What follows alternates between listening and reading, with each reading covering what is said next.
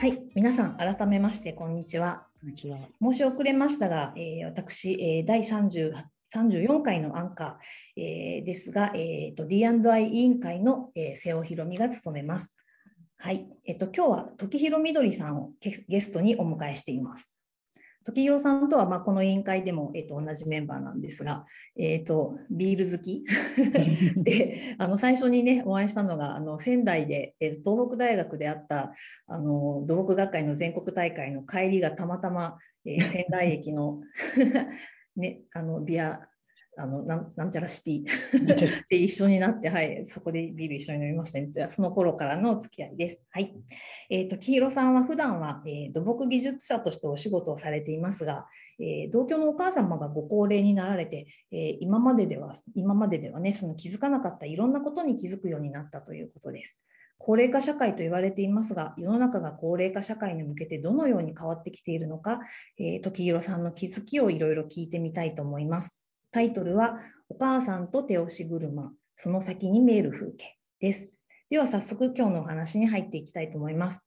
はい。では時広さん、まず自己紹介をお願いできますか？はい、ありがとうございます。お仕事の話などもお願いします。はい、ありがとうございます。えっ、と、ご紹介いただきました時広みどりと申します。えっ、と、所属はこの辺に出てますけど、清水建設で、えっ、と、私の専門は都市土木構造物の設計です。えっ、と、会社に入ってまあ30何年、ずっと設計をやっています。はい、よろしくお願いします。はい、お願いします。はい、あのーまずですね、今回のタイトルにもしている手手押し車、えということなんですが、そのお母様が手押し車を使い始めたきっかけっていうのを教えていただけますか？あはい。えっとですね、母が今80何歳だ ?3 歳なんですけど、もう結構前からちょっと膝が悪くて、なかなか歩きにくいっていうのがありました。で、それでですね、介護認定っていうのがご存じない方多いかもしれないんですけど、市役所とか町役場とかに申請を出して、その申請が通ると、えっと、なんだ、福祉器具がレンタルできたり、リハビリに通えたりとか、そういうのがあるんですね。で、私、だいぶ前から介護認定を受けて、あの、時々おばあちゃんで、こう要は手押し車押してるおばあちゃん見かけて、ああいうの借りたらって言ってたんですけど、やっぱりなんかあの、なんとなく嫌なのか、なんかぐちゃぐちゃぐちゃぐちゃ言ってて、なかなか 申請受けようとしなかったんですよ。で、えっ、と、去年かな、あの、このコロナ禍になって、もともと週に1回は私と一緒に買い物に行ってたんですけど、やっぱり最初頃って怖いんで、年寄り外に連れて行くの怖いって、もう買い物にも行かなくなったら、ほとんど出歩かなくなって、で、去年の夏ぐらいかな、さすがに本人も危機感を覚えたみたいで、もう介護認定受けるって言い出して、去年の11月に市役所行って、ちょうど1年前に認定を受けて、で、この認定を受けると、ケアマネージャーさんという担当の専門の方がついてくれるんですけど、何をしたいんですかって聞かれたときに、あの、手押し車使いたいです。あとリハビリ行きたいです。で、その福祉用具の専門業者さん紹介してくれて、ちょうど本当去年の12月22日に手押し車届いたんですよ。丸1年ですね。ちょうど1年ですね。なるほど。はい。えっ、と、そうですね。手押し車、あの、うん、あ、その前にですね、ちょっと、あの、介護の、えーまあ、まだそ,、ね、そこまで介護っていうほどではないのかもしれないんですが、そのまあ、お母様と一緒にこう、ね、そう付き添いも必要なそういう状況でこう働き方、どんな感じでそう普段こう仕事されているのかっていうところもちょっと紹介してもらっていいですか？はい。あの、介護認定って7段階あるんですけど、私の母は要支援2っていう軽い方から2番目なんですね。でもほとんど自分のことは、家の中の自分のことは自分でできるし、まあ、あの、長い時間立ってられないんであれなんですけど、まあ、掃除とか料理とか洗濯とかも分けてできるし、ゴミ捨ても台車で押していくと楽って言っていけるんですよ。で、認知症も全然ないので。で、ただ、ちょっと遠い病院に行くとかね、あの、そういうのになると、今、その手押し車である程度のとこまでは行けるんですけど、やっぱり私が連れて行くとか、そういうことになっちゃう。で、ちょうど2年半、一昨年2020年の何月、4月から、最初のうちはもうほとんど一斉に在宅勤務しなさいっていうぐらいの勢いだったので、で、あの、割と私が家にいれば、もう昼間ちょろっと連れて行くのとかも簡単に行けるんで、あの連れて行ったりしてました。で、もう今、だいぶまあコロナ落ち着いてないけど、まあ、もう経済活動も普通に戻そうっていうね、世間の流れもあって、在宅勤務も少しずつ減っていくと思うんですけど、まあ、週に2回ぐらいできれば、多分それに母の病院とか合わせれば連れて行けるかなって思うので、まあ、私としては多分そのぐらいで、今の状態ならやっていけるんだろうなって思ってます。うんうんうんあの周りにあれですか職場とかにその介護休いわゆる介護休業とか取ってらっしゃる方とかいらっしゃいます？あの本当のすぐそばにはいないんですけど多分会社のデータを見ると何人かはいるんだと思う。うんうんうんうんえっとまあ、でもなんかあのうちの会社も実はあのそんなに介護そうですね介護休業まであのこう本当に期間決めて休みますっていう人はそんなにいなくてで、まあ、みんなそのえーと、なんとかあのこね、我々世代もそういう世代なので、あのやってるんだと思うんだけど、やっぱりあれですよね、在宅勤務とかできるようになって、割とその辺は柔軟になってきたのかしら。すごく、あの助かりますよね。在宅じゃなかったら半日休まなきゃいけないとか、やっぱりあのそういう在宅のこういう普及する前は、ちょっと私、父がもうちょっと手が手がかかったって言ったらあれだな。あの、ちょっと認知症があったりして、いろいろ病院連れてったりするのも、やっぱり半日休まなきゃいけないんで、在宅できると、間2時間抜けていくとかができるんで、もう全然それが助かって全然違います。うんなかなか、まあ、介護にも割と、ね、テレワークもできるし、いい世の中にもなってきたのかなというところなんですかね。うんはい、ではちょっと話を、えーと、手押し車に戻したいと思います。あの手押し車が、ね、お家に来られて丸1年っていうところなんですが、えーと、手押し車をともにどんなところに行かれました？はい、あの実はですね、ちょっと去年、私の父が他界をして、両親の出身が山口県なんですよ。で、去年、葬儀を山口でやるときに、最初、母、行こうかなって言ったんですけど、私もさすがに山口まで連れて行けないだろうって思っていて、母も断念します。で、今年一周忌をやるので、行きたいなって、これがあれば行けるって、その手押し車で母は言って、リハビリにも通ってるしっていうので、じゃあ行こう、秋に行こう、そこを目標に、でもいきなり山口までってあまりにもチャレンジャーすぎるんで、まず3月に、えっ、ー、と、私埼玉に住んでるんですけど、栃木の宇都宮まで、じゃあ行こう。餃子食べ行こう。宇都宮まで、とりあえず電車に乗ろうって。7年ぶりの電車に乗って、で、電車は乗れた。じゃあ次は新幹線に乗ろうって、6月に仙台まで今度新幹線に乗って行ったんです。で、仙台の駅歩いてて、あここほら知り合いと会って一緒にビール飲んだお店だよとか、さっきの言ってて。で、もう9月、無事に広島に2泊して、山口行って法事やって帰ってきました。うん、もうこれがあればどこでも行けるって言ってますよ。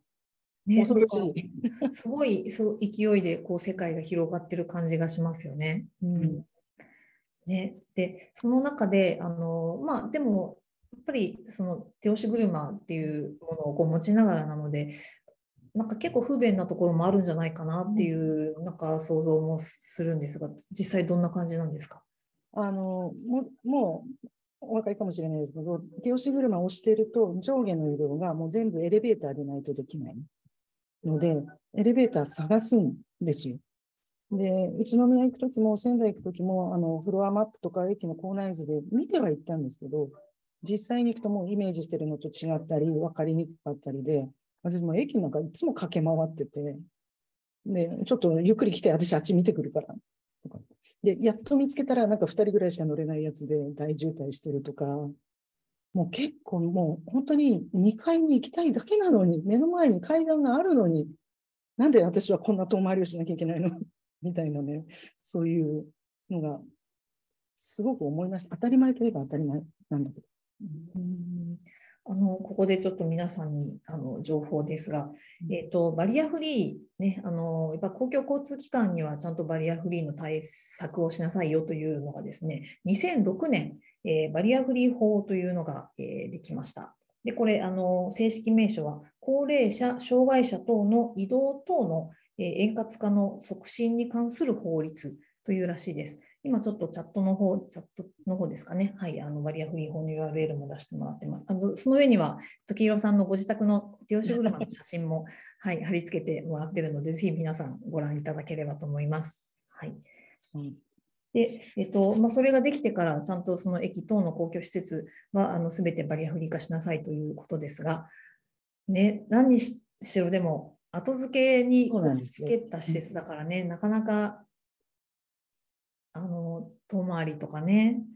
うん、あその辺のをなんかその土木技術者として どういうふうに 見てらっしゃいますか？あの私、都市土木の設計が専門なので、だからあの大体こう、なんでエレベーターここにあるの？ここしか作れなかったんだよね？とか思うので、なんかなんとなくなんかしょうがないんだねって思っちゃうから、なんかこう、歯がゆいというか、悔しいというか、尺っていうか、でもしょうがないんですよね、その動線もそうだけど、壁ここしか穴開けられないんだよねとか、ついつい思ってしまうので。それはお母さんにも言って、言ってらっしゃるというか、なんでこの遠いのとか、お母さん文句とか言われない母はね、言わないんですよ。うんその私はついていくだけだから。っうんて言うから、あの、なんでこんな遠いのとか、全然で、私なんか大丈夫、大丈夫って、あんまり歩かせちゃったら大丈夫かしらとか思うんですけど、結構元気で、うんもうついていくだけだからとか言って言わないんです、ね。うんなかなかね、見てると、後から作ってるから、で仙台で1階、1階から3階に行きたくって、あエレベーターあったと思って乗ったら2階までしか行けなくて。で、3階行くエレベーターどこなんだろうってまた探し歩いちゃったんですけど、後からこう継ぎ足しでね、作るから仕方ないんですよね。うんそうですね、なんか、その仕方ないと言いつも、なんかもうちょっといい手はないのかなって、うん一般的の人とかはね、思っちゃいますけどね。うん。なんかもっとあれかしら、案内をちゃんとするとか、そういうことも。あだいぶ変わるかもしれないですね。私、東京駅の新幹線の乗り場でエレベーターっていう案内が見つからなくて、なんかもう、どうしようって思ったら、エスカレーターの裏側にあったんですけど、どこに案内があったか結局わからなかった。なんかそういうことも、あの、あれですよね、その普段やっぱり言わなきゃ多分変わらないと思うから、うん。こう不便な思いをしている人が言うっていうこともあるだろうし、あの普段そのふふ、ね、特に私なんかも全然そういうあの思いはしてないけれども、まあそういう、こういう思いをしている人がいるんだなっていうことをやっぱちょっと想像しながら、なんか不便なことがあったら、ちょっとそれを、まあ文句じゃないけど、ね、クレームとかじゃないですが、なんかそう、ちょっと言えるようなうん感じにもなるといいのかなって、ちょっとね、思いましたね。うん、はい、えっ、と、他になんか手押し車以外とかでも、そのいろいろその、うんまあ、公共せ施設だけじゃなくてもいいんですけど、なんかそういう気づきがあったっていうこともありますか？あの私も母から聞いて、ああ、そうなんだとか思ったことがいくつかあるので、ちょっと紹介させていただきますね。母だけじゃないけれど、えっと、だいぶ前から聞いてたのは、階段は上がるより降りる方が大変。意外と、まあ、段数にもよるんですけど、上がる方って何段かだったら気合で上がれるんだけど、降りるのって足に力がすごく必要なんですよね。だから足の弱い人って上がるより降りる方が怖いんですよ。これがね、私ちょっと自分が何年前だろう。入院した時にすごく実感しました。あ、お母さんの言ってた通りって実感しました。これね、あとはね、トイレ、お手洗いの高さが、母がよく行ってる病院は、あそこのトイレ低いから大変なのよって言われて、最初何言ってんだろうって分かんなかったら、あの、低いお手洗いってあるじゃないですか。子供とかでも利用しやすいように。でもあんまり低いと、私もこの間母に言われて気がついたんですけど、座るっていう行為にはすごく足の力が必要なようで、足が弱い人ってあんまり低いところに座ろうとするとドスンって落っこっちゃう。だから座りにくいの。だからあそこの病院行った時トイレ行かないようにしてるのとか言って、それは聞いた時にすんごいびっくりした。あ、なるほどって。それ以来結構自分がどっかで入っても、あ、ここ低いとか、思いながら、ここお母さん連れてきたら大変だとかね、思いながら入ったりするんですけど。うんなんかトイレ、うんそれこそね、公共施設にあるトイレって、えっと、多分まあ誰でも使いやすいような位置にありながら、実際はこう使えない人が、ね、低くても高くても、ね、高すぎたり低すぎたりっていうところもあるだろうし、なんかそれはやっぱダイバーシティのね、立場から言って、そのすごい背が高い人とか子供とか、ね、にもこうできるの、なんか動いたりすればいいのかしら。そういう なんか今に進化するのかな。ね、よくね、あの大は小を兼ねるとか言うじゃないですね。うんだからこう、一番こうトイレでもちっちゃい人に合わせておけば大きい人は座れるだろうって思うんだろうなって私も思ってたし、でもそうじゃない人もいっぱいいるんだって、トイレの高さは結構びっくりしました。うん。ね、なんかそういうのもちょっとこう変えられるようなになって、まあ、今誰でもトイレとかもあるけど、それもでも高さは変えられないですよね。ないですよね。ね、うん、あの誰でもトイレも私使ったことないけれど、手すりの位置がやっぱりその必要な人の何のために必要かで違うらしいんですよ。近くにあった方がいい人と、ちょっと離れたところにあった方がいい人と、いろいろあるみたいなんで、やっぱり難しいみたいですね。うん、本当の誰でもトイレは難しいんだね。ね、なんかその目的に合わせてこう変え 変えるのか、うん動かせ動かせるようにするのかとか、なんかね、うん、ちょっと工夫が必要なんでしょうね。うん、あとは、あの、あれですか、その、こう公共施設だけじゃなくて、なんかホテルとかでも、あはいはい、あの、そうだそうだ。あのーその9月に父の法事で山口行った時に、うちあの山口って言っても広島寄りなので、広島に2泊したんですよね。で、あの、私行くまでは、あの、ホテルのユニットバスって、日本の和式のお風呂って、洗い場より湯船の方が低いんで、こう入るのに結構大変だと思うんですけど、ホテルのユニットバスって、えっと、入るこっちの高さと湯船の高さが多分一緒っていうか、湯船のがちょっと高いぐらいなので、私、母でもこう、またいで入れると思ってたんですよ。うんうんでも、行って、あーって思ったのが、あちょっと足が悪い母が、そこで立ってシャワーをするっていうのは結構大変じゃないか。かといって、あそこにペタンって座ることも多分できないし、うんそこに座っちゃったら多分二度と立てないので、ほで、あーっと思って、シャワーチェアっていう椅子があるんですよ。シャワーしてもいいような濡れて。で、こういうホテルだからあるんじゃないかなって思ってフロントに電話したら、ありますって言って2泊借りられて、で、私が電話してて、あ、ありますかって言った瞬間に母も隣でいて聞こえてて、あ、あるんだよかったとかって言うんで、あ、なんか気がつかなかった行く前にって思ったんですけど。ううんね、それもなんか自分で言わないと借りれないっていうのがなんかあれですね。もうちょっとね、ホテル側もその辺、うん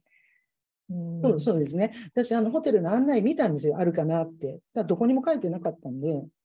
とりあえずフロント聞いてみようと思って電話したら、ありますって言われたんで、もうんうちょっとなんかね、そういうのもありますよとかって言ってくれてたらね、いいなって感じですね。確かに。うん。そうか。なんかお客さんの年齢層とか、あでもわかんないのかな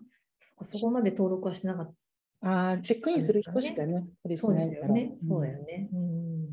なんかね、じゃあまあでも誰でもこう目に触れられるところにそういうのもあるよみたいな。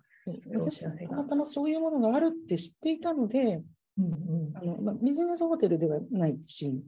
ホテルにあるかなって、たまたま知ってたから気がついたけど、そうね、言ってくれればいいのにねって確かに今思いました。うんね、知らずにその、ね、お風呂使えないって言って使わないままの人もいるかもしれないですよね。確かに。うん。うん。うん。うん。はい、あと、あとはなんか、ね、えっと、そういう街中とか、まあね、あのホテルとかも結構施設的にはこう整ってきた、えーというところを、ね、お聞きしましたが、あの周囲の人のなんか対応みたいなのはどんな感じですかね？あの結構ね、もう最近、この1年、母があの手押し車をしてると、あの結構人が邪魔してると思うんですよ。でも、皆さん、全然その嫌な顔しないで、逆に避けてくれたりとか、で歩くのも遅いから人がつっかえちゃうじゃない。それでもあの待っててくれたりとか、母がこう一人である時に、私を待ってたんですけど、ちょうど通りがかった人が、道路で私を待ってたんですけど、渡りたいんですかって言ってくれたとか、うん結構優しく声をかけてくれたり、なんとなく気にしてくれたり、すごくありがたいなって私は思ってるんですけど、このばあさん邪魔だなって顔されたことはほとんどないなって。うんうんうんうんね、なんかそうそういう人がもっと増えていくといいなと、うん。なんかねあの私調べたところで2018年のとにあの東京オリンピックが、ね、2020年に開催されるっていうことでその前にそのバリアフリー法が改正されて、えっと、心のバリアフリーというのが国民の責務になったという2018年から。だそうですが、うん。全然私それ知らなかったので。うん。ね、なんか皆さんあの国民はちゃんと心をバリアフリーにしなくちゃいけないっていうあのところなんだけどもそういうこともねもっとなんかあの介護もそうだけど介護だけじゃない子子育てだってそうだしなんかそういう本当にもう心のバリアをこうフリーにする っていうのはやっぱ必要なんだろうなと思いました。はい、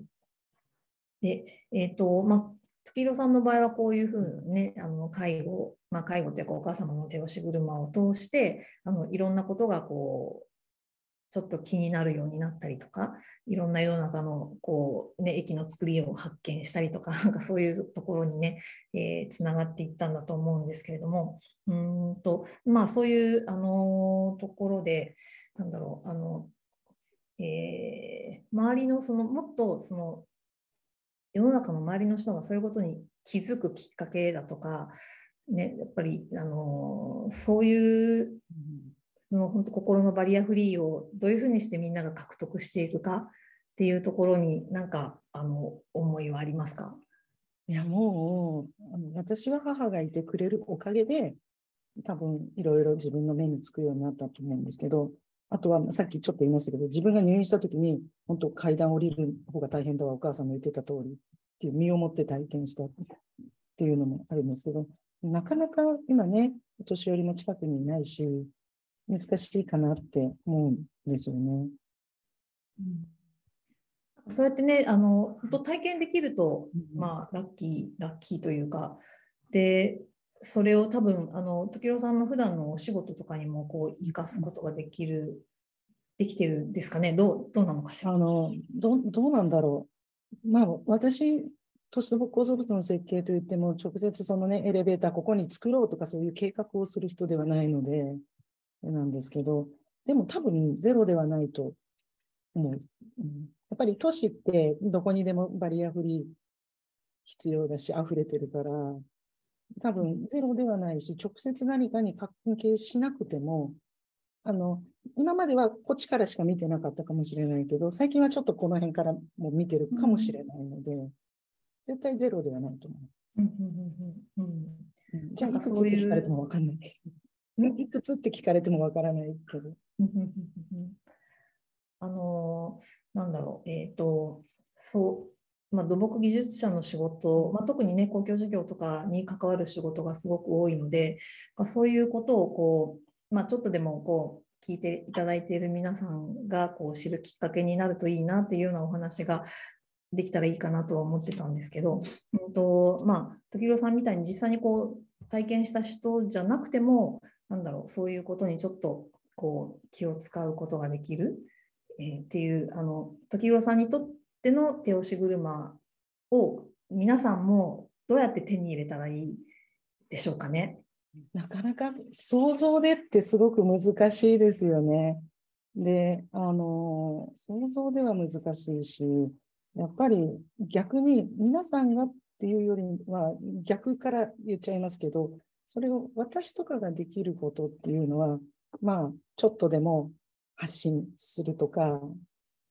あとは母なんかも今すごく楽しくて仕方がないようなので、まあ、極力連れて歩いたら人の目に触れるので、とか、なんかそんな自分の方からは発信するくらいしかないかな。あとは少しでも興味を持って見てもらえれば、なんか手押し車をしてるおばあちゃんいたら、あ、この間時広言ってた手押し車だとか思ってみてもらえれば。そうすると意外と押してるおばあちゃんいて、で、よよく見てもらうと、押してるのっておばあちゃんばっかりで、おじいちゃんほとんどいないんですよ。うん、とか、なんかね、そんな風にいろいろこう見てもらうと気がつくことも増えるかもしれないなって。うん、ね、なんでおじいちゃんいないんでしょうね。なんでいないんでしょうね。恥ずかしいのかしら、うん、多分恥ずかしいんじゃないかと。杖ついてるのもおばあちゃんがほとんどで、おじいちゃんほとんどいないんです。うん、なんかそうそう、あのそういうところもね、ななんだろう、まあ女性の方がこうこういざとなったら行動力があるっていうか そういうところはあるのかもしれないけどもっとねあのご高齢のあの男性の方もたくさんこうね街に出られるようになってでそれをみんながこうね普通に見て普通にこう対応できて道開けてあげたりとかねそういう風になるといいんでしょうね。うん、それがお年寄りの男性のお年寄りの方も自分が外に出ていくことで、世の中がちょっと変わるかもしれないぐらいに思っていただけるといいよね。うんそうそう思います。はい。おばあちゃんの方あのあまり男性女性って言ってもあれだけど、おばあちゃんの方が多分臆せず出てるような感じする。うんうんうんうんうんうちの両親見ててもそんな感じです。うんうんでもなんかあの聞いててすごくお母さんが手押し車でねあのすごく行動範囲が広がったっていうのがすごいいい話だなと私が大変。